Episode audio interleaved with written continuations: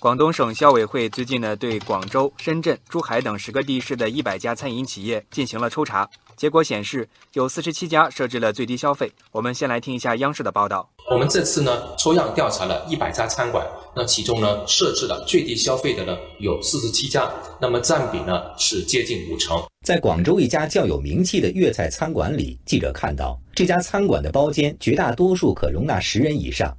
而包间设置的最低消费也相当可观。你的消费有限制吗？消费三千五起的。三千五起。大包还是？大包。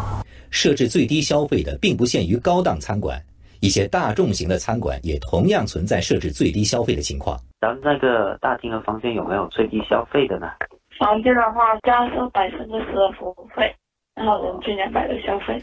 一些西餐、料理和东南亚特色餐馆等也有涉及。你这个房间怎么消费的？这个是实用包间的，晚上消费是要等到三千的。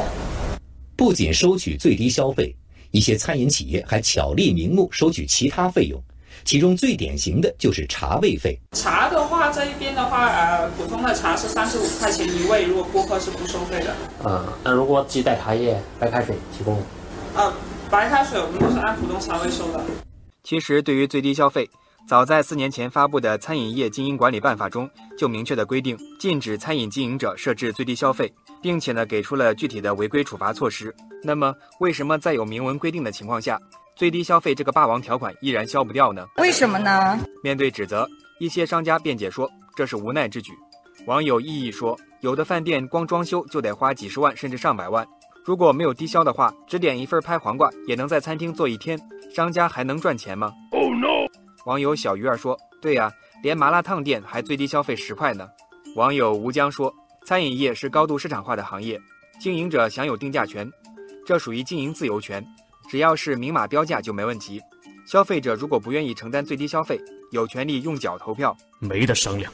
不过，更多的消费者表示要对最低消费说不。”网友原来如此说，难道商家维护自身权益就要伤害消费者的权益吗？商家单方面的设置最低消费，甚至是六千八、八千八，抬高了消费门槛，而消费者呢，只能选择接受低消或者离开，这不公平啊！网友芥兰说，为了达标，有时候不得不多点菜，点贵菜，最后好多菜都没吃，太浪费了。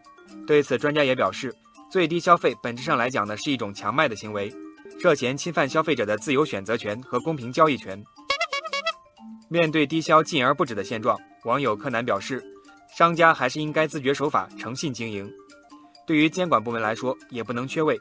网友文以载道说：“土法不足以自行，再好的规则，如果没有监督执行，不能落地，就成了纸上谈兵。而设置最低消费呢，显然已经违反了相关规定，监管部门应当及时亮剑。对于消费者来说，也要积极地维护自身合法权益。”协助管理部门消除市场乱象。